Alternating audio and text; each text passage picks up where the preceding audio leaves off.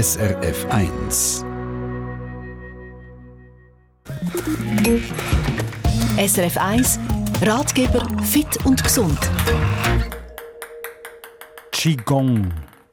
Hat ihr sicher auch schon gehört. Qigong.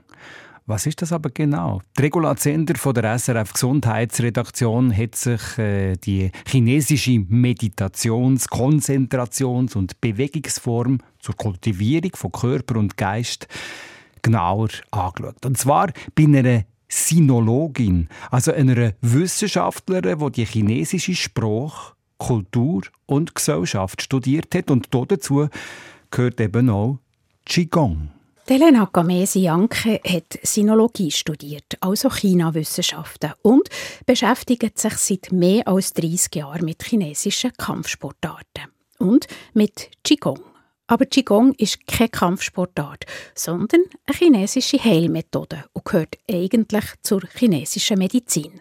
Aber wie Kampfsportarten auch gehört Qigong zur chinesischen Kultur. Qigong sind wirklich Übungsmethoden, die haben als Ziel, den Körper zu öffnen, zu bereiten, die Energie durch die Meridiane fließen lassen oder Dehnübungen oder äh, es gibt Laute, die wirken über die Organe, direkt die Vibration der Lauten, direkt über die innere Organe. So Qigong ist mehr gemeint als äh, ähm, Heilungsmethode Nebst der Akupunktur, der Phytotherapie, also der heilenden Wirkung von Pflanzen, der Massage und der heute verlorenen Chirurgie. Da hat die chinesische Medizin westliche Methoden übernommen. Mit der Übersetzung vom zusammengesetzten Wort Qi Gong lässt sich gut erklären, was die leichte Gymnastik, die man mit dem Qigong macht, eigentlich will. Qi ist diese Lebensenergie, ursprüngliche Energie, Ganz präzis wird es mit Gas übersetzt, manchmal Dampf oder Energie heute. Ich würde sagen Lebensenergie. Im Qi sei Leben drinnen und auch Feuer, sagt Sinologin. Gung. Gung bedeutet Arbeit, bedeutet Meisterschaft, bedeutet Methode auch. Und äh, wenn ich übersetze Qigong, ich sage Arbeit des Qi. Man könnte auch sagen Arbeit am Qi, aber das nehme ich nicht gerne, weil wir wollen uns nicht einmischen, wir lassen das Qi arbeiten. Dann Arbeit des Qi, Qi-Arbeit, wäre eine gute Übersetzung für mich.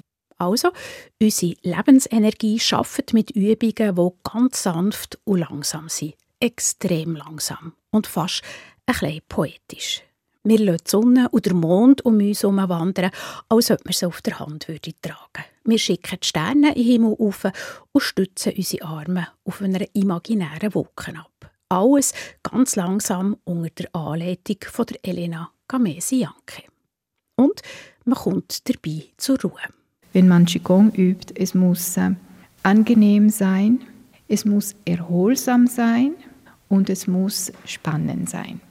Wenn ihr diese drei Bedingungen habt, dann könnt ihr weiterkommen. Das, das, das funktioniert. Das Ziel ist am Schluss Erholung. Man muss sich wohler fühlen. Entweder entspannter, entweder klarer im Kopf, entweder also besser. Sportlich muss man nicht sein, wenn man Qigong machen will, weil Körper und Geist beteiligt sind und man mit der Lebensenergie arbeitet, muss man sich vor allem darauf einlassen. Und auch auf die Langsamkeit. Es geht nicht um etwas zu leisten, es geht um den Körper vorzubereiten, damit das Qi im Körper arbeiten kann.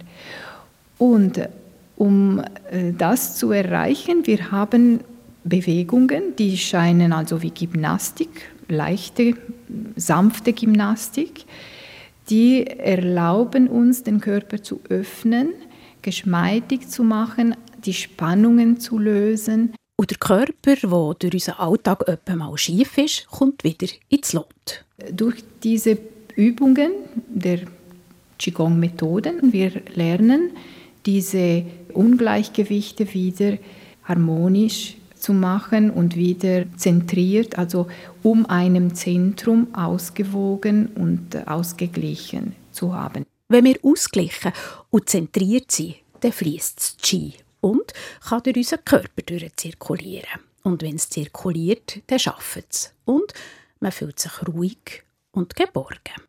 Qigong. Sich ruhig und geborgen fühlen. Und wenn es zirkuliert, dann schafft es. Die Regula Zender berichtet. Nächste Woche machen wir übrigens hier im Rotgeber fit und gesund Tai Chi. Schon mal als Vorgeschmack. Eine Sendung von SRF1. Mehr Informationen und Podcasts auf srf1.ch.